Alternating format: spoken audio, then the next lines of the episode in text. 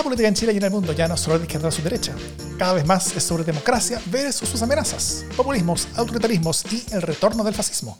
Las amenazas a la democracia crecen, ganan elecciones y tienen sus espacios y medios. La defensa, promoción y proyección de la democracia también merece los suyos. Ese es nuestro objetivo. Soy Jimena Jara desde un puente de los candados iluminadísimo.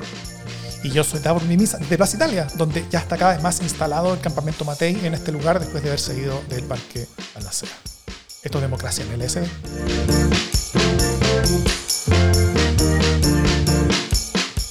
¿Cómo está Jimena Jara? Bien. Oye, no sabía que el campamento Matei había sido relocalizado. Em, no creo que haya sido una, decisión formal, pero, pero alrededor de mi casa hay, hay, hay harto más que antes, sí. De hecho, justo abajo de mi casa efectivamente hay ahora. ¿Tú te acuerdas en que justo como justo abajo de tu casa, en, eh, como en el inicio de Balmaceda, o sea, de, de Ramón Carnicer y de Bustamante, había eh, como en ese círculo un, no sé cómo decirlo ya, porque era como verdaderamente una residencia con sillones, con tele, con radio. Se ha instalado nuevo de, personas que, que, ya están beyond situación de calle. Era como. Era como, como estructura. Digamos que, es una especie como de, como, de usurpación de plaza ya a, esta altura. Claro, pero. En el tema que vamos a tocar más adelante. Pero había como un pequeño diseño urbano en, en esa cuestión. Sí. Sí, sí, sigue habiendo, no está muy, porque, porque, además está como esta construcción que hay, como un, hoyo para el metro que se, que se está haciendo. Eh, entonces, es, es como una cosa que está alrededor de eso. Eh, pero bueno. Alrededor del hoyo. Venir, claro, alrededor del hoyo. Lo cual es simbólico en muchos, muchos niveles. Em, oye, bueno, estamos grabando esto el día miércoles en la noche. Nosotros grabamos siempre los martes en la noche. Esto porque esta semana no pudimos el martes, había cosas que hacer, no pudimos, a veces no se puede. Eh, pero lo, estamos haciendo ahora con un live que pudimos anunciar pocos minutos antes de partir. Así que eh, nada. Hoy vamos a conversar sobre la amenaza a la seguridad pública, que es la defensa privilegiada, eh, la legítima defensa privilegiada, como lo llaman, y sobre la partida de Guillermo Tellier y su multifacético e incluso complejo legado. pero antes un par de noticias de la casa. Primero, Proyecto 50, estamos contentos, sigan dando, por favor escúchenlo. vamos muy rápido con la noticia de la casa porque la vez pasada nos retaron que habíamos tomado mucho tiempo. ¿Qué te ha llamado la atención de esta semana, Jiménez, de Proyecto 50? Mira, la verdad es que siento que ya pasamos el punto de inflexión, ¿no? Hoy día lo comentaba en Twitter, eh, cómo eh, esta experiencia de inmersión en la cotidianidad del 73 eh, te muestra en qué momento las cuestiones empiezan a acelerar hasta un punto vertiginoso en el, que, en el que se hace muy difícil frenar eh, la cascada de eventos que desembocan en el golpe de Estado del 11 de septiembre. Eh, lo que no equivale de ninguna manera a que yo esté diciendo que esto era inevitable, sino que los eventos se empiezan a precipitar eh, de manera encadenada y, eso sin duda ya se empieza a ver en estos días, ¿no? Además nosotros un poco con trampa porque con Davor vamos grabando los los programas con cierta antelación. Cuando digo cierta, digo poca en realidad. Pero, menos de la que me gustaría. Siempre menos de la que le gustaría a Davor, eh, siempre más de lo que puedo dar. Eh, pero eh, eso nos permite ver un poquito más allá. Entonces, de alguna manera vamos, vamos viendo un poco lo que se viene y, es bien atroz, la verdad. O sea, sí. las condiciones del diálogo social para decirle de alguna manera, eh, totalmente alteradas, ¿no? Creo que si una cuestión me ha llamado la atención del Proyecto 50 ha sido eh, constatar, tocar hasta qué punto eh, las condiciones cívicas estaban pervertidas. A un punto donde la palabra diálogo, el concepto de diálogo social como que tiene un sentido casi como, como sarcástico. Claro. Bueno, y además esta semana yo creo que llegamos a, a modo 11, o sea, en Chile. De hecho, eh, la, audiencia de este podcast desde el lunes aumentó en forma bien violenta, como que se, más que se duplicó. Así que ya es uno de los podcasts más escuchados de Chile. Estamos muy contentos con, el, con la recepción del público. Eh, muy, muy también eh, humildes, como tomando humildemente todos los comentarios que nos llegan de, de, todo lo que esto significa para mucha gente. Así que estamos con, con, con, mucha energía tratando de entregar lo mejor que podemos y también ya acercándonos al final y, preparando ese final.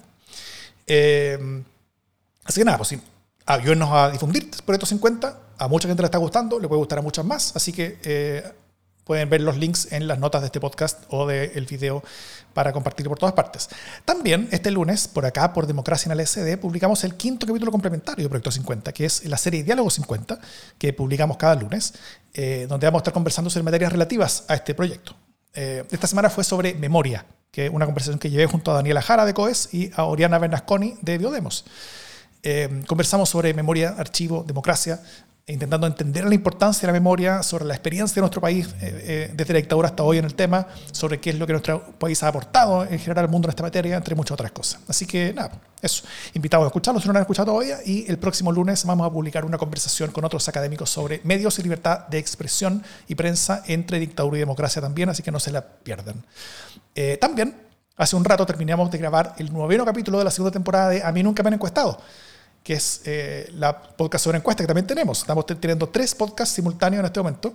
Eh, Increíble, ¿eh? la, tiendita de podcast está pero al rojo. Estoy vuelto mono. Eh, en este programa Sergio Toro y Paulina Valenzuela conversaron sobre la opinión pública en torno a los 50 años también, eh, en torno a nuestro pasado, en torno a la democracia, en torno al presente, como vemos hoy día todo esto. Así que no se pierdan ese programa que va a estar disponible desde eh, este jueves, en pocas horas más va a estar disponible donde escuchen sus podcasts. Y para quienes nos quieren aportar para hacer todos estos proyectos o más aún, nuestro link a Revenue está disponible, pueden poner lo que, lo que ustedes quieran mes a mes. Eh, van a, quienes nos aporten van a recibir como agradecimiento el LSD sin censura de cada mes, que es el capítulo especial que hacemos, eh, para nuestros aportantes, que también este, este, este capítulo lo publicamos y grabamos esta semana. Esta, creo que el viernes fue algo así, ¿no? Eh, no, el lunes. ¿Cuándo fue? Pero por ahí, hace, hace poco, ya es una nebulosa este último tiempo. ¿Puede, ponte tú? Puede ser. Y, Así que quienes ya son aportantes ya lo recibieron, así que no lo han escuchado, vayan a escucharlo donde, donde les llega. Eh, y quienes quieran convertirse en aportantes lo van a poder recibir también, se lo vamos a mandar en forma directa eh, quienes se unan en los próximos días. Así que, eh, nada, pues quienes quieran unirse a este grupo de personas que nos apoyan para hacer más podcasts en favor de la democracia, pueden hacerlo con los links que tenemos de Revenue para Chile y de Patreon para el resto del mundo, si así lo desean. Eso, ¿vamos con los temas de la semana? Vamos. Vamos.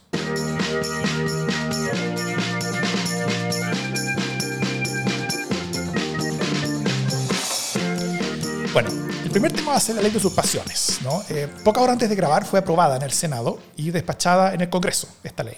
Eh, que dentro eh, tiene cambios útiles, sí, pero en, su corazón trae una especie como de corazón de plutonio que nos puede hacer estallar a todos como bomba atómica. Voy, a explicar por qué y, por qué no estoy siendo exagerado.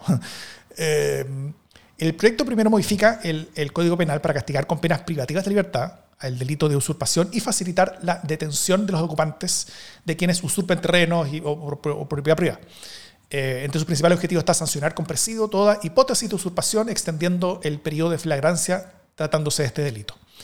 Eh, esto no nace solamente como, como eh, respuesta a la ocupación de terrenos, por ejemplo, en Araucanía, sino que también a los múltiples casos de usurpaciones que hemos visto en otras zonas del país, como en costas, en eh, en, zonas cerca de ciudades, qué sé yo, donde personas se toman ilegalmente un terreno, lo lotean, venden ilegalmente esos, loteos y se construyen campamentos ahí y después no hay cómo sacar a la gente. Eh, entonces todo eso ha generado un problema que hay que enfrentarlo legalmente, donde probablemente hay que crear nuevas herramientas para, para el combate a ese tipo de cosas, sobre todo porque esa actividad de eh, usurpación y después loteo ilegal tiene mucho que ver con el crimen organizado en Chile. Entonces es una cosa que hay que tomar con mucha seriedad. Así que el gobierno inicialmente había patrocinado esta iniciativa. Pero un par de mociones de senadores de la oposición incorporaron disposiciones que permiten a civiles actuar por su cuenta para recuperar los terrenos tomados, eh, en base a la extensión de la idea del principio de legítima defensa. Voy a citar brevemente al profesor Javier Willerman, que es un abogado bastante experto en estos temas, que dice que el proyecto hace a este respecto tres cosas. Declara que hay agresión permanente en la, usurpación, es decir, en, en una toma de terreno. Declara que se puede permanentemente poner término a esa toma en legítima defensa y aquí la locura se presume, eh, la locura, eh, él dice, estoy citando al profesor, y aquí la locura se presume que cualquiera sea el modo en que ello se haga, incluyendo matar, era necesario para poner término a la agresión, es decir, sería lícito. Ese es el concepto desde la teoría del derecho, cómo se enfrentó a este proyecto. Cierro cita, con eso, eso fue lo que dijo el, abogado. Eh, incluso algunos argumentan que esa legítima defensa se extiende incluso a tiempos posteriores a la posible toma. Eh, y que protegiendo de consecuencias penales, y que protege, como vimos, de consecuencias penales a los perpetradores de esta, de esta recuperación, que puede ser efectuada no solamente por los dueños, sino que también por, por terceras personas a nombre de los dueños. O sea, como, eh, quienes pueden también actuar con cualquier medio independiente del daño que se genere.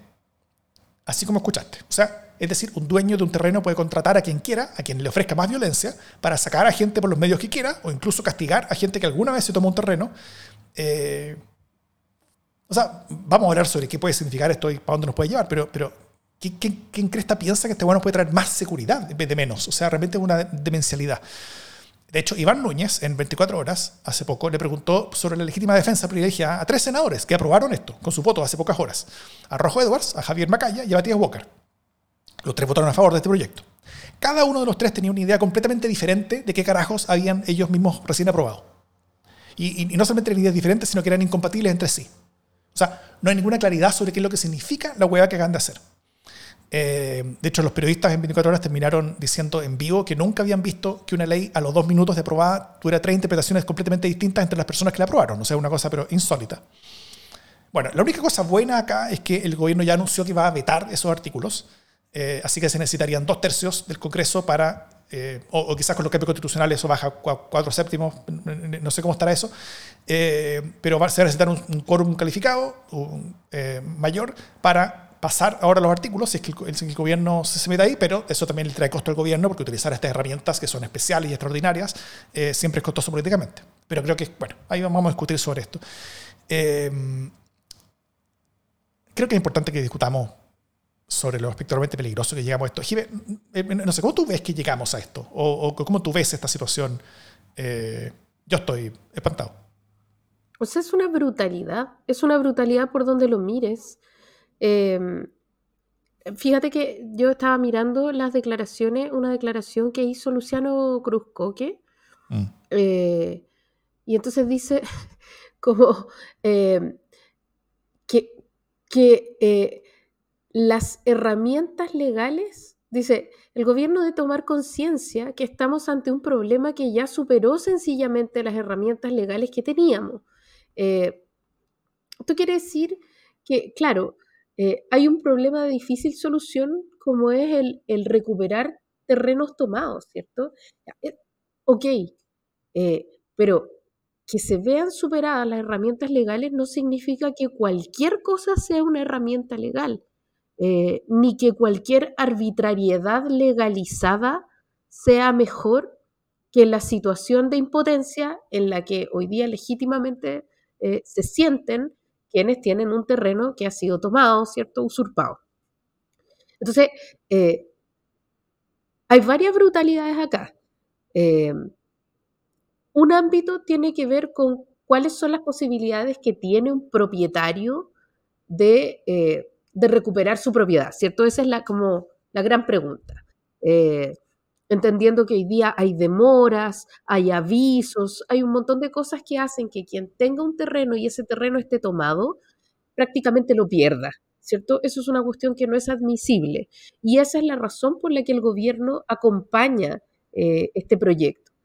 Eh, esa es una cosa, como que los, que los periodos sean más cortos, eh, que la fuerza pública, por ejemplo, ampare de mejor manera, etcétera otra cosa es decir, primero, eh, cualquier cosa que se haga, lo, dijo Carolina Toa, ¿no? Cualquier daño, cualquier daño que se haga es admisible porque mi propiedad es mía.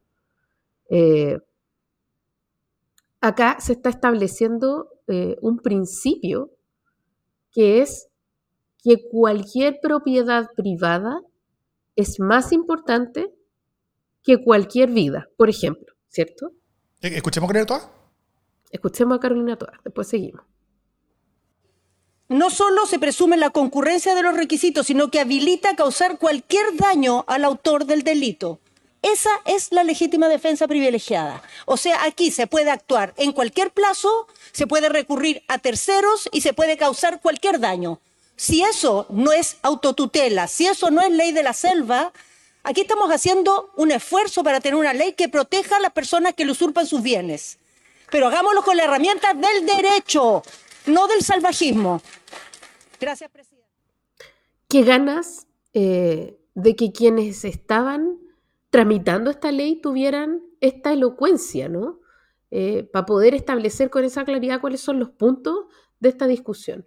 Eh, pero evidentemente aquí lo que, lo que se hace es poner por encima de la vida humana, una vida que ya sabemos, la gente de la derecha eh, defiende mucho, ¿no? O sea, como la gente pro vida es pro vida fetal, no es pro vida real, como, y esto se ve muy claramente aquí porque eh, cualquier sitio tomado finalmente está por sobre, esa propiedad está por sobre la vida eh, de cualquier persona. Y eso es una cuestión que realmente no está zanjada en el derecho. Es una cuestión que no, no ocurre de esa manera. Eh, y cuando se habla de legítima defensa, se habla de legítima defensa frente a un ataque, ¿cierto? O sea, está bien limitado el uso de la legítima defensa.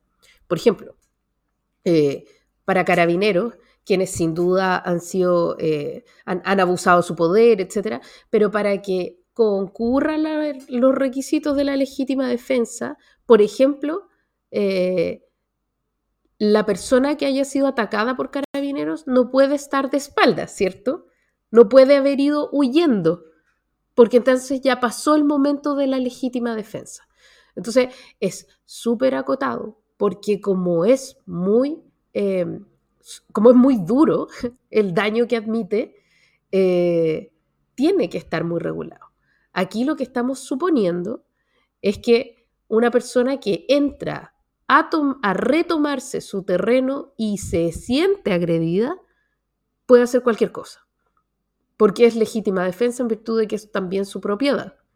Entonces eso ya es una cuestión bien compleja. Y lo segundo que a mí me parece tremendamente complejo es que yo puedo tercerizar. Eh, o sea, yo puedo contratar una banda de mafiosos, y no es que haya poco, puedo contratar eh, un puñado de sicarios para que vayan a sacar a quienes están en mi toma, o vayan a matar en mi nombre, y concurre la figura de la legítima defensa. Entonces, yo soy propietaria del terreno, no asomo la nariz a mi terreno, mando a terceras personas eh, armadas hasta los dientes y esas personas, en mi nombre, alegan legítima defensa, si es que las otras personas no quieren salir eh, inmediatamente. Entonces es una situación tremendamente compleja. Efectivamente, eso es ley de la selva eh, y, cuesta pensar de qué manera eso es, más seguro que lo que hoy día tenemos. Sin duda es más eficiente para los propietarios. Pero la pregunta es, eh, ¿es esta una ley que solo pretende darle seguridad a los propietarios de los terrenos? ¿O es esta una ley que en general quiere mejorar la seguridad en los campos, por ejemplo, o en los terrenos eh, que están sin ocupación? a mí no me queda claro que esta sea una buena respuesta. Para el problema existente, digo empeora cualquier tipo de problema. O sea, eh, eh, eh, imagínate esto, por ejemplo, en el caso que tú misma dices, ¿no es cierto?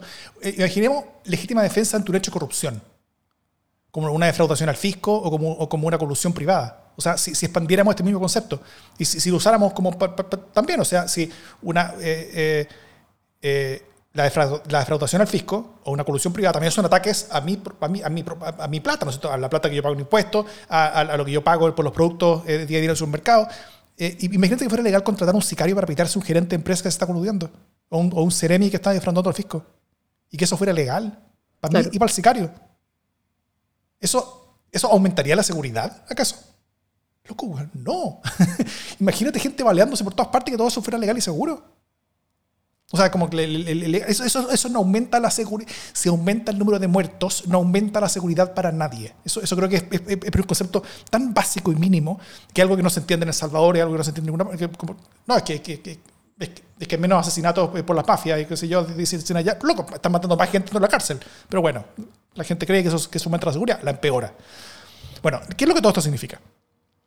Eh, imagínense primero el pino que se van a llevar mafia de todo tipo que van a empezar a enfrentarse entre sí, ¿no es cierto? Con, sin consecuencias legales de sus acciones, todo tipo de maras y trenes, y trenes de Aragua convertidas en ejército a sueldo para disparar, como el Far West, a quien quieren y como quieran.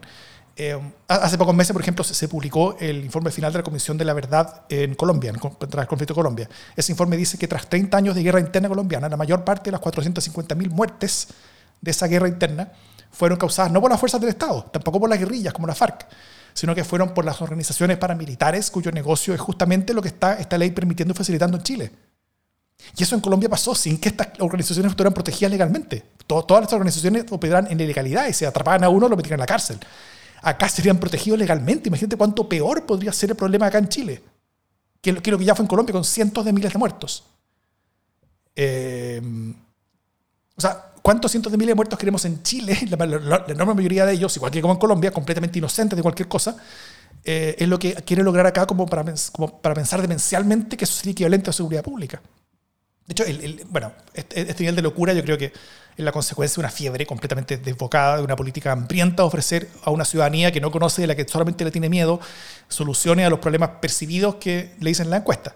Eh, la, desalineación bien brutal de la seguridad real de las personas con, la, con, con eh, con, que, que, da la mayor seguridad de América Latina que tenemos en Chile, con la percepción de inseguridad, que da una de las mayores sensaciones de inseguridad del mundo que tenemos en Chile. Todo eso sumado genera una carrera armamentista, yo creo, eh, en torno a ideas crecientemente detonadas, eh, sobre las que se profita políticamente, en contra de las cuales no hay oposición posible, sobre todo después del estallido, donde la reacción cultural arrasó con cualquier posible raciocinio, moderación sobre temas de seguridad y tiene parlamentarios que antes hubieran defendido con fuerza el Estado de Derecho tan acomplejados de decir lo que, lo que creen en este tema que terminan votando a favor de cosas que saben dañinas o incluso terminan ausentándose a la hora de votaciones, que es lo que pasó ahora con esta ley en la Cámara de Diputados, donde el gobierno debió haber ganado, esta votación la perdió. Eh, y, y, todo esto al final lo único que logra en realidad es reelegir a los parlamentarios más detonados, mientras gracias a ellos aumenta tanto nuestra inseguridad que se termina acercando a nuestra percepción de inseguridad. Y, y solo por cerrando, así como eh, armas de mayor calibre en manos de funcionarios cada vez menos capacitados para usarlas en temas de, de seguridad pública eh, y creen que la seguridad aumenta cuando solamente disminuye. Cada vez más armas a instituciones carcomidas por la corrupción que terminan vendiendo esas armas y dejándose la mano del crimen organizado. Creen que la seguridad aumenta, la seguridad disminuye. Creen que los que eh, y, y, ahora tienen armados hasta, hasta, hasta los dientes de carabineros y de Fuerzas Armadas. No les es suficiente y ahora quieren hacerlo con el resto de Chile. Y más aún hacer de esta carrera armamentista una, otra oportunidad de negocio privado, imagínate, para, para las más violentas de las mafias, para operar en completa impunidad. Y todo esto asumiendo que, que, que esta ley se va a usar respetando su letra y su, espíritu, lo que es una suposición ingenua considerando quiénes van a ser los que van a estar dispuestos en las calles a usarla. Imaginémonos cómo las mafias van, van a hacer compras simuladas de terreno en territorios de sus rivales para poder ir a masacrarlos a voluntad, tanto ellos como los vecinos inocentes. Cómo la guerra por los territorios en campo y ciudad va a pasar a tener un componente inmobiliario y armado o sea, la hueá que canta así es realmente insólita. No, pero además imagínate, o sea, además imagínate estas mismas mafias eh, necesitando la existencia de estas tomas para existir, ¿cierto? Porque mi razón de ser, si yo tengo un modelo de negocio, mi modelo de negocio es ir a recuperarte los terrenos, eh, se acaban las tomas de terreno, se acaban las tomas de propiedades, se acaba el negocio. Por lo tanto, o sea, por lo tanto lo que estoy haciendo finalmente es incitar la toma de terrenos. Exactamente. Porque el negocio depende de que existan tomas de terreno. Entonces, es una wea con patas, porque finalmente yo podría apostar que esta cuestión, que espero que no se apruebe, finalmente va a terminar eh, acelerando las tomas de terreno. Porque es un buen negocio. O sea, se, se, se aprobó ya, pero, pero el gobierno... Pero lo van a vetar. No, no, sí, pues lo va a vetar. Eso quiere decir que se tiene que volver a votar. Lo que tenemos que esperar es que eh. no haya votos suficientes para, para vencer ese veto. Ahora, bien insólito, ya, yo sé que estamos cerrando esto, pero bien insólito el papel de la democracia, ex democracia cristiana, ya no sé cómo se llaman, pero ¿demócratas se llaman todos? ¿Ya, ¿Ya, no se llama democracia cristiana? Existe la democracia cristiana. La democracia cristiana existe. Los, dos senadores, Walker y, Rincón, que, son quienes ahora le dan la mayoría en el Senado a la oposición, son del Partido Demócratas, es otro partido, sí. Bien insólito, bien insólito el papel que están jugando, ¿ah? eh, por decirlo menos. Porque tan inocentes no creo que sean, ni tan incautos, ni tan guaguas, ¿cachai? Como para no empezar a pensar en este tipo de consecuencias. Eh, que la mezquindad política pueda más que el sentido común más básico, es bien insólito. Mm. Gino Morales acá en los comentarios dice, esta es la consagración legal del palomero roto colonial. Tal cual. Eh, y, peor, y peor, porque es el palomero roto eh, transformado en un modelo eh, delictual y asociado a mafia. No, no sé. Para quienes hayan nacido después de 1850, por favor vayan a ver qué cosa era el palomero roto.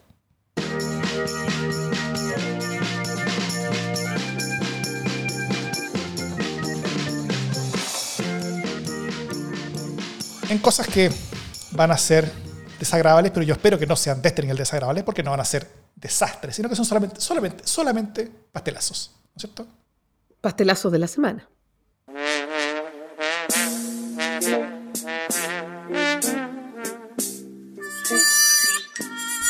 Todo habitante de la República debe respeto a Chile y sus emblemas nacionales.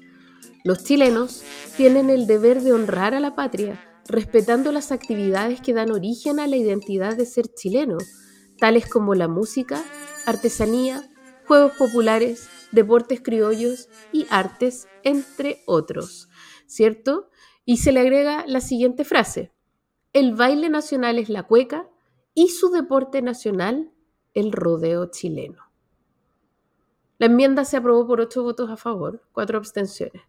Em, ¿Qué es esto? el baile nacional en la Constitución y el deporte nacional es el rodeo en la Constitución, sumado a la idea de que todo chileno tiene el deber de respetar eh, estas cuestiones. A mí me parece que esto es de un nivel de pasteleo. Eh, o sea, imagínate, esto es como lo que busca es que, eh, es que nadie, por ejemplo, pueda ir en contra del rodeo. Eh, que nadie pueda, o sea, los ambientalistas que van, a, que van a denunciar el maltrato animal del rodeo, chao, porque están siendo poco patrióticos. Eh, quienes quieran pasarse la bandera por el aro o por la entrepierna, eh, ¿qué tipo de sanción van a tener? O sea, una cosa es que sí, como ciertos ultrajes a la bandera tienen sanciones, otra cosa es que sea inconstitucional cualquier cosa con la bandera, ¿cierto? Eh, le estamos poniendo un nivel de color bien insólito, creo yo. Eh, digo, a mí tampoco me gusta el nivel de performance que se han hecho últimamente con la bandera, pero no sé si quiero que esas personas estén encarceladas como onda un año. Eh, me parece que aquí hay un, problema grave de comprender que es la identidad chilena. Y también me parece que esta, esta sabia llamada eh, que hiciera el presidente de la República a no tener una constitución partisana, eh, la perdimos. La perdimos de vista hace rato. Eh, pastelazo.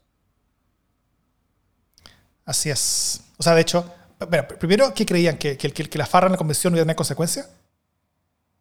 ¿O que, si la apuesta se perdía íbamos a quedar como antes? No, loco, vamos a quedar peor responsabilidad primero todos esos giles eh, y quienes les dieron la cueca. Eh, y la.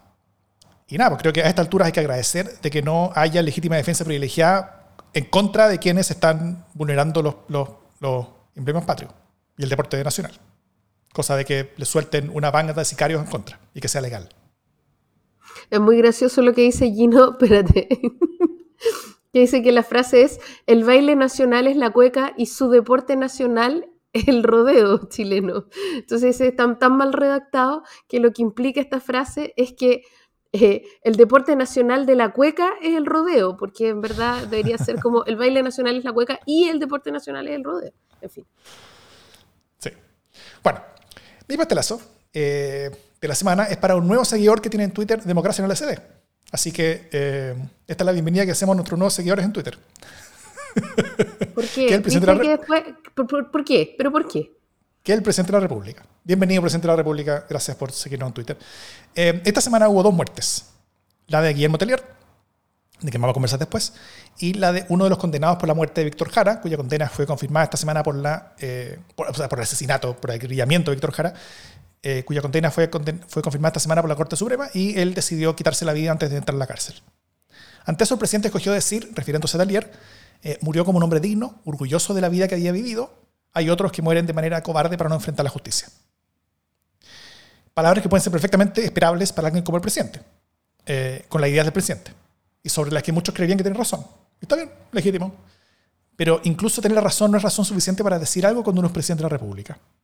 No debiera ser razón suficiente para decir algo. Porque cada palabra que uno dice como presidente tiene peso y tiene consecuencias.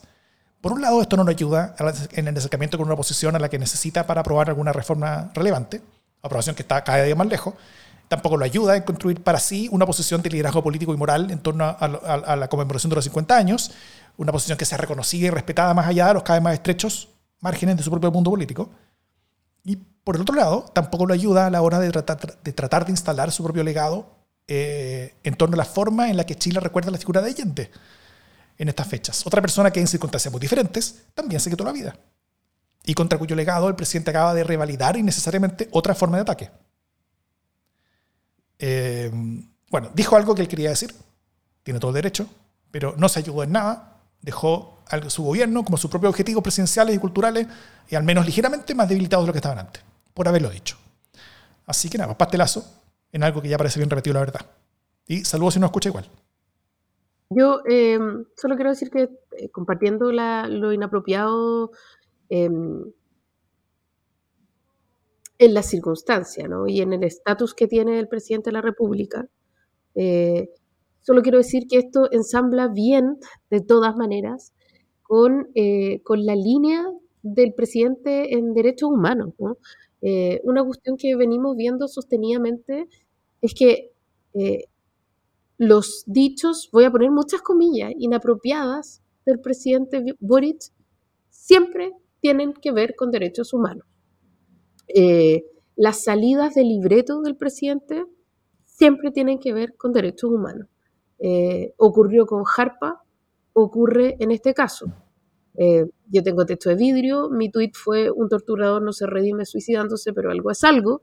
Eh, ahora, yo soy una pinche columnista y una pinche comentarista. Pero, pero sí quiero hacer notar que tiene una línea de coherencia que a uno le podrá parecer mal, le puede parecer inapropiada, le puede parecer políticamente torpe, pero que sin duda, sin duda, tiene muchísima coherencia. Y yo creo que igual ahí hay un valor, más allá de que a uno le pueda gustar o no, o encontrarlo apropiado o no. O sea, pucha, todo mal, pero es consecuente. Eso puede valer cuando eres diputado, pero cuando eres presidente de la República, eso daña a tu gobierno. Pero bueno. Yo no dije todo mal. Yo no dije todo mal, pero es consecuente.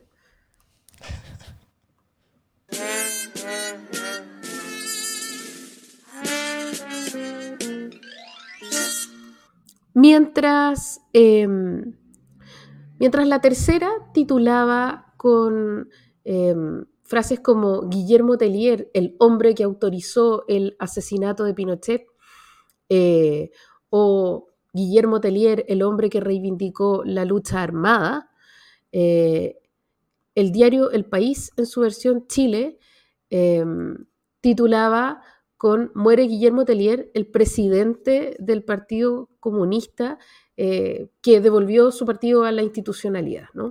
Eh, más allá de encontrar eh, que uno está bien y otro está mal, o que alguno tenga noticias falsas, en este caso no hay noticia falsa, este tipo de interpretaciones te demuestra la amplitud de registros que permite la revisión de una figura como la de Guillermo Tellier, ¿cierto?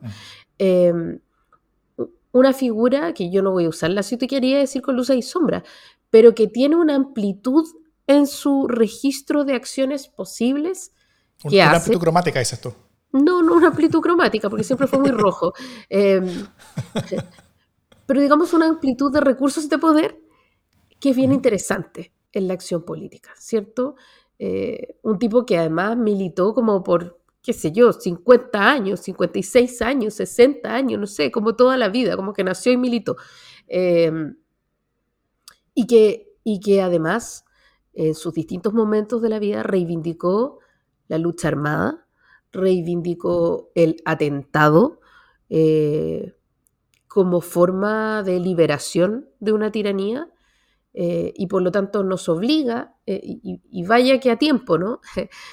como es pertinente en, esta conversación, el, hablar de la validez de lo legítimo de la lucha armada en tiranía, de la pertinencia de un atentado en contra de un dictador, ¿Es, eso razonable? ¿Es eso posible? ¿Está bien? ¿Es aceptable?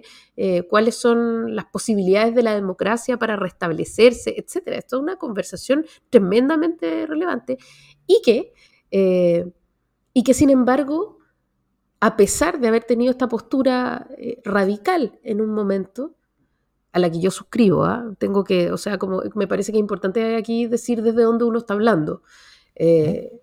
Respecto de la pertinencia, la validez y la legitimidad de la lucha armada en un momento como el que vivía Chile en ese momento.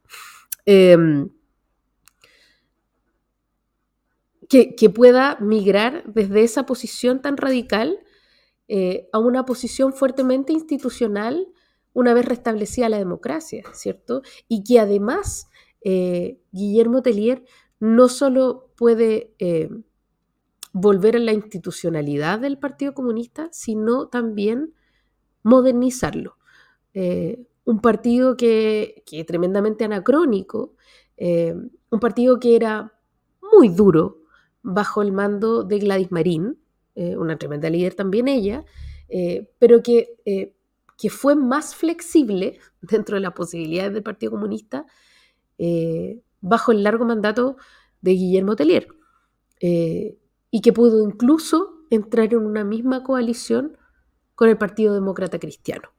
Eh, un tremendo negociador, un tipo muy astuto en lo político eh, y que además logró eh, engrosar las filas del Partido Comunista, lograr que en el proceso de refichaje del PC fuera, se convirtiera en el partido con más militantes de Chile un partido que, eh, a diferencia, por ejemplo, de mi partido, el Partido Socialista, está lleno de jóvenes, llenos de sueño y capaces de renovar eh, la energía de ese partido, las miradas de ese partido y los lenguajes de ese partido. Eh, que todo eso ocurriera bajo el mando de Guillermo Tellier a mí me parece tremendamente interesante. un tipo que haya tenido ese nivel de, de oscilaciones a lo largo de su vida política. Eso. No sé cómo, cómo cuál es tu mirada finalmente. Yo, ayer escuchaba a Pirincho Navarrete em, en un comentario sumamente momio que hizo, por supuesto, en Mesa Central, eh, y que reivindicaba y, reconocía algunas de estas cosas que, que acabo de mencionar, pero terminaba diciendo, eh, se habían anunciado ayer mismo, o sea, como esta conversación y este comentario se hacía a los 20 minutos más o menos, o a la hora de saber que había fallecido, eh, y termina diciendo eh, que, igual de todas maneras le parece que son muchas más sus sombras que sus luces. no suscribo esa mirada, pero te pregunto a ti, ¿cuál es la valoración que tú haces de un personaje como Guillermo Tellier? Bueno, primero, yo no suscribo la lucha armada, pero no tengo reproches a Morales sobre la resistencia armada en contra de una dictadura, eh, menos aún si esa resistencia armada viene de quienes esa misma dictadura trató sistemáticamente de matar. O sea, yo, yo le llamaría una legítima defensa moralmente privilegiada, incluso, eh, de parte de ellos. Eh, creo que mucho de eso fue un error político, pero uno en política puede legítimamente discrepar. En, en, términos morales no tengo ningún reproche con respecto a, a, a haber atentado contra Pinochet, ninguno. Eh, sí creo que el haber liderado actos de violencia, incluso cuando pueden haber sido moralmente justificables, como yo creo que lo fueron en este caso, eh, no debiera eximirte de las responsabilidades penales y judiciales de los actos que cometiste, porque eso va por otro plano. Eh, en su caso eso no ocurrió. Él, no, nunca fue responsable judicialmente y legalmente de las cosas que él hizo. ahora, la, responsabilidad de que eso haya sido así no era de él, sino que era de otras personas, de, de otras instituciones, pero también esa es, una mancha que recae en él. Eso son, es una responsabilidad que él nunca asumió. Eh, legalmente ante la sociedad. Lo cual, bueno, eso es parte de lo que, lo que es. No, no, no es, que no, la, no es que no la asumió, es que no fue condenado, ¿cierto? Es como que... Claro. O sea, él nunca ha negado estos hechos. Eso no asumir tu responsabilidad. Haber asumido su responsabilidad era haberse entregado a la justicia ante los actos que él hizo, por ejemplo. No es esperable que alguien haga eso, pero eso es asumir ante la justicia. No, es fácil asumir las cosas ante la justicia. Eh, y sobre todo cuando son moralmente justificables las cosas que hizo, yo creo. Ya, pero además la justicia de ese tiempo no, claro, es, otra conversación, ¿no? Sí, sí, sí, ¿Por qué no te entregaste a la justicia en los 80? Eh, eh, bueno, el, y, el, el, 95, ya, ok. Eh, las grandes luces y oscuridades de este día yo creo que están todas en democracia. Eh, el haber llevado al Partido Comunista de vuelta a la institucionalidad del centro de la política es una enorme cosa. El Partido Comunista es un partido que tiene 100 años de historia, el, partido, eh, el segundo partido más antiguo de Chile de los que siguen existiendo, y nunca el Partido Comunista había tenido tanto poder como tuvo en, ese pedazo entre la convención y, el, y, la, campaña que derivó en, la presidencia de, de Boric. O sea, lideraron un proceso constitucional, eh, fueron los coordinadores de, quienes manejaron ese proceso constitucional, lo cual habla más mal de, bien que ellos, pero, pero una demostración del poder que llegaron a tener, eh, y llegaron casi a, tener una candidatura que podía llegar a la presidencia de Chile, cosa que jamás en sus 100 años de, vida llegaron a tener. Nunca, antes, con, con Jadwe. Eh, es un camino complejo, todo ese camino de institucionalización yo creo que él lidiaba con sectores más institucionalistas de su partido, pero también con otros más insurreccionales y, siempre estuvo como negociando entre ambos. Eh, en eso él fue muy hábil. Eh, uno cuando negocia entre cosas así siempre queda un poco, un, poco sucio, pero, pero bueno, de la sociedad, del poder y de, la política. Eh, eso habla de su altura al líder político, yo creo. Eh, pero también eso yo creo que tampoco lo excusa de otras cosas que tuvo que hacer en ese contexto, ¿no es cierto? Como de, cómo de lidiar con, con, todas estas cosas. Por ejemplo, las corruptelas de nivel continental que conectaron la parte del Partido Comunista con el régimen venezolano a través de la Universidad Arcis, o, el, su número de cartas con su firma escritos a regímenes, pero desopilantemente dictatoriales como Norcorea eh, y cosas así. Él, él, es responsable de todas esas cosas, está bien. Eh, así que yo sí lo creo, sí creo que es una historia de claroscuros, de luces y sombras, aunque suene ciútico. pero pero creo que, eh, bueno, el Partido Comunista no es un partido, o al menos yo diría y afirmo que no es un partido democrático en el sentido de cómo entendemos la democracia, eh, pero, pero el Partido Comunista hay veces en su historia y en su vida en el cual ha buscado por vías democráticas el poder. Eh, y en esos momentos el Partido Comunista muchas veces ha sido un aporte porque ha sido un actor político, un actor responsable, fue un actor responsable durante el gobierno de Allende, de los pocos que había, eh, o relativamente responsable al menos, versus los que tenía al lado. Eh, y fue un actor responsable durante el gobierno de Bachelet, fue un actor responsable durante... Eh, ha sido un actor relativamente responsable en, este gobierno, lo fue un poco menos durante la convención, un después del estallido, como que se le subió la cosa a la, la, cabeza de que, de que estábamos cerca de la revolución. muchos de ellos, no todos, pero, pero así que ahí no tanto. Pero, pero creo que, la, que, que, en el neto eh, las luces de Delier son mucho más que las sombras en, desde este sentido, desde el sentido de la democracia. Creo que su liderazgo del Partido Comunista fue uno donde convirtió al Partido Comunista más en un activo que en un pasivo para la democracia. Ahora, dicho todo eso, eh, una vez que el Partido Comunista llegue al poder, ahí tengo terror, porque, porque es un partido que no quiere eh, ejercer ese poder en forma, democrática, en términos de democracia liberal, y por lo tanto sí sería una gran amenaza. Pero mientras no lleguen al poder, mientras no tengan eh, puedan hacer lo que ellos quieran básicamente eh, arriba. Eh, y mientras estemos en periodos en los cuales el Partido Comunista crea que, que, que la vida que, que, es mejor para ellos es la vía democrática, puede ser un aporte y han sido principalmente un aporte dentro de su liderazgo. Así que creo que fue una persona compleja, pero que sumó. Y que además, ojo, porque ha estado en este tiempo conteniendo una pelea interna del Partido Comunista, ¿no? es una figura, eh, Guillermo Tellier, de relativa unidad, eh, que, tiene, que tenía mucho ascendente en los jóvenes eh, y que permitía que el Partido Comunista, o ha permitido hasta aquí que el Partido Comunista siga siendo el Partido Comunista a pesar de las facciones que se empiezan a ver en el partido y que en general no se transparentan hacia afuera. ¿cierto? Eh, siendo Daniel Jadwe un detonado, sin duda, eh, aún así Guillermo Tellier lograba mantener un Partido Comunista unido.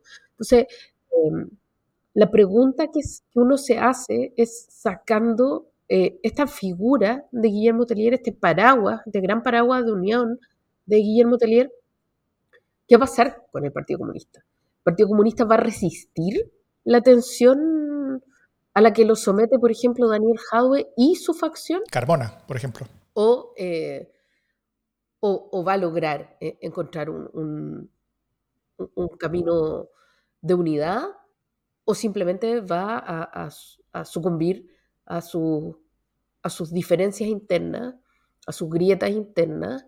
Eh, va a ser una lucha larga, eh, va a haber migraciones desde el Partido Comunista hacia otros lados. Eh, ¿Cómo deja este, esta pelea que hoy día va a quedar al descubierto en el Partido Comunista? como deja al PC dentro de la alianza de gobierno, eh, le quita o le suma eh, al Frente Amplio, eh, le quita o le suma al socialismo democrático, ¿cierto? ahí hay una corriente que podría ir basculando un poco hacia el socialismo democrático, otra que va, que podría salirse por la izquierda incluso de, de apruebo dignidad. ¿cierto? Hay algunos que ya están con una pata afuera, de hecho. Claro. Eh, y, hay quienes quieren permanecer eh, en apruebo dignidad, la gran mayoría del Partido Comunista probablemente. Entonces hay ahí tres tendencias al menos eh, pugnando en paralelo y que van a empezar a notarse rápidamente.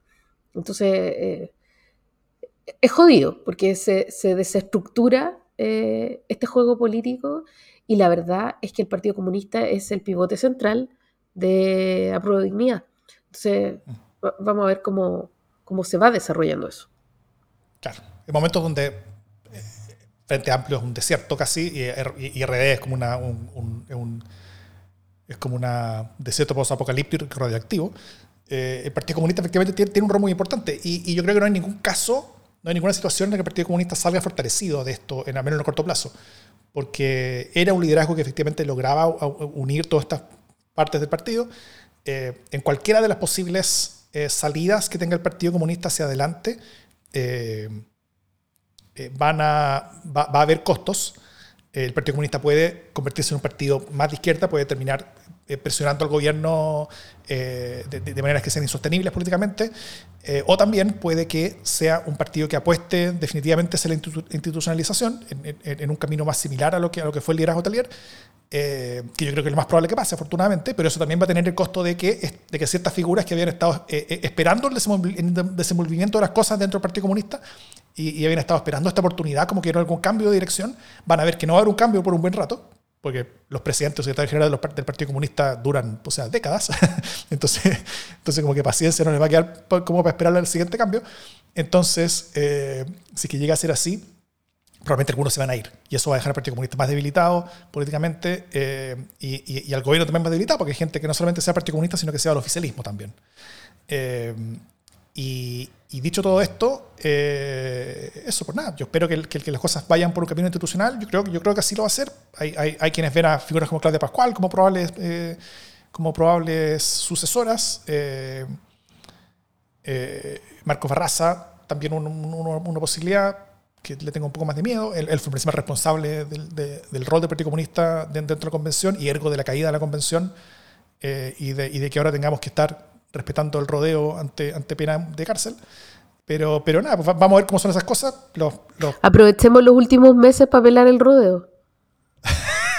o sea, todo, bueno, todo a, encadenarnos a la media luna, ¿no? Bongo, mire, ah, eh, esto es una promesa. Democracia en el SD va a seguir pelando el rodeo.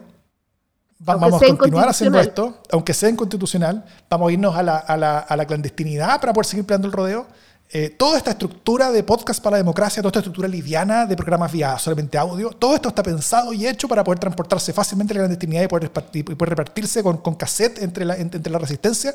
Entonces, eh, si, es que el rodeo va a ser la weá que nos va a hacer y no la clandestinidad, con orgullo. Sea. ya, volvamos a teler. Sí. Volvamos a teler. Ya, eh, sí, está por verse entonces cómo se desarrolla, ya, no, ya, ya se dijo que el proceso de, mm, elección de autoridades del Partido Comunista eh, probablemente se retrase, eh, mm. que además estamos en un momento álgido, ¿no? La conmemoración del 11 de septiembre eh, está primero, después vienen otras conversaciones que tienen que ver como con, con la nueva constitución, entonces, bueno, no sabemos en qué minuto va a ser exactamente estas elecciones internas, ni qué va a pasar hasta ese momento. está todo por verse. Así es. Todo por verse.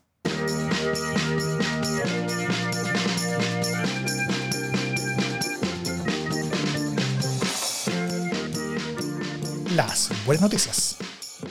¿Qué buena noticia tienes, Jimena Jara? Tengo una buena noticia eh, que es, que es en verdad una súper mala noticia en su base, ¿no? Que- o sea, en realidad es una mala realidad para la que hay una buena noticia que ojalá sí pueda ser una buena noticia. Ustedes saben, así soy yo. Eh, Es un Jimena Jarismo redondito. Sí, y que tiene que ver con el Plan Nacional de Búsqueda, ¿no? que hace rato se viene anunciando y que finalmente hoy día ya se concreta como un anuncio formal eh, y que tiene que ver con, con varios aspectos. Tiene que ver con eh, cómo se empieza a cruzar información eh, para procurar encontrar más restos de detenidos desaparecidos. Tiene que ver también con buscar más información. Hay la certeza de que probablemente restos físicos sea difícil de, sean difíciles de encontrar, pero eh, el Plan Nacional de Búsqueda también eh, procura saber, tener relatos fidedignos de qué fue lo que ocurrió con, con cada una de esas personas que desaparecieron, ¿cierto? Los familiares de las víctimas saben que lo más probable es que no se llegue a encontrar eh, restos, óseos, eh, pero a lo que aspiran es a tener algún nivel de información. Eh, hoy día se desclasificaban, la, subsecretaría, la Subsecretaría de Derechos Humanos maneja unos datos que son realmente escalofriantes, ¿no? Entre el 11 de septiembre del 73 y el 10 de marzo de 1990, 1.469 personas fueron víctimas de desaparición forzada en Chile. De esas 1.469 personas, 1.092 son detenidos desaparecidos, 377 personas ejecutadas cuya muerte se logró acreditar, o sea, es decir, sabemos que fueron asesinadas, pero su cuerpo no fue entregado eh, a sus familiares. Eh, y hasta ahora, 307 personas han sido ubicadas y entregadas a su familia. Voy a repetir este dato. 1.469 personas víctimas de detención forzada, de las cuales 307 han sido ubicadas y entregadas a su familia. Es decir, 8 de cada 10 familias de detenidos desaparecidos no tienen, no han tenido un cuerpo para despedir. Eh, esa es la magnitud del dolor eh, y hablar de reconciliación en esas condiciones es una falta de respeto. Entonces, este es un intento desesperado por darle una respuesta a esas 8 de cada 10 familias, eh, varias de las cuales probablemente tengan una respuesta esperando en una caja de duraznos en mitades, eh, que alguna vez estuvo en una caja de duraznos en mitades en, en una bodega húmeda de la Universidad de Chile y ahora están en una caja de mejor conservación en el Instituto Médico, en, el Instituto Médico Legal, ¿cierto? Pero todavía sin identificar. Que también es otra pata del plan de búsqueda, el tratar de identificar estos restos que están en el, en el servicio médico legal para el que va a haber plata, lo cual supone, porque hoy día el servicio médico legal está eh, obligado a hacer un montón de faenas, eh, muy pocas de las cuales tienen que ver con víctimas eh, de derechos humanos, la mayoría de las cuales tienen que ver con, con procesos penales, ¿no? Eh, entonces, es necesario tener más gente, tener más equipos, tener más capacidades para poder identificar estos restos que están ahí esperando. Estas son 80 osamentas y en verdad tienen casi un total de 300 osamentas que podrían corresponder a detenidos desaparecidos. De todo esto y otras cosas se ocupa el plan de búsqueda.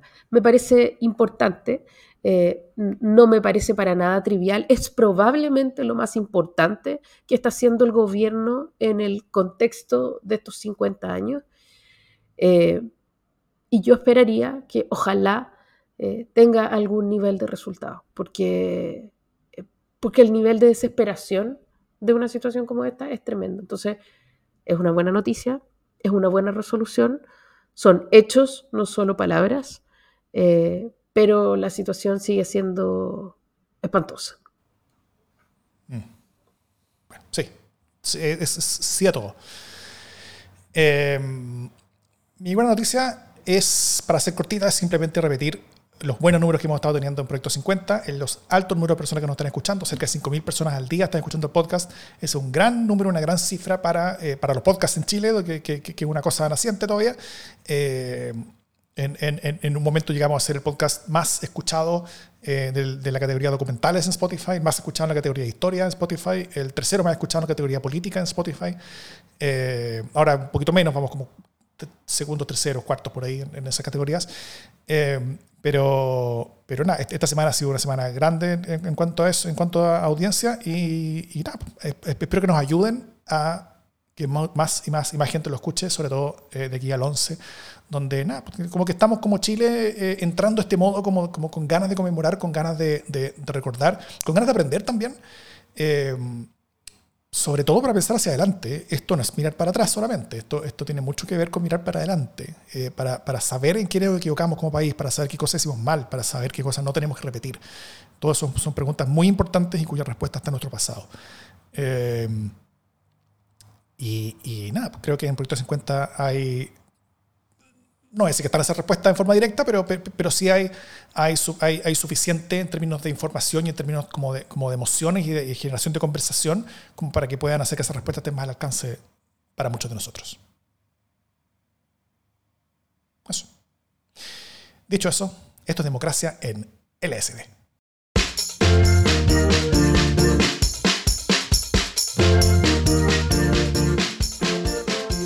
Y así, así, Benajara son las 150 horas. no, eso es tarde, ya pasado medianoche del día. Ya estamos en jueves. Sí, me quedan como 5 horas y media para levantarme. Qué rico. A mí me quedan como 5 horas y media para trabajar para ir a acostarme. Así están las cosas cuando uno está empilado. Sí, vamos allá. Eh, ya pues, ¿qué más? ¿Algo más? Perfectas condiciones. Ya, tengo, tengo que ir a cortar una botella, así que puedo retirarme, porque mi hija me, anunció hoy día, antes de dormir, que tengo que llevar, tiene que llevar una botella a cortar la mitad. Creo que no sé cómo se hace, supongo que con un cuchillo caliente. Caliente, sí. Así es. se corta con mantequilla. Ahí voy. Muy bien. ¿Qué tal todo muy bien? Chao, pescado.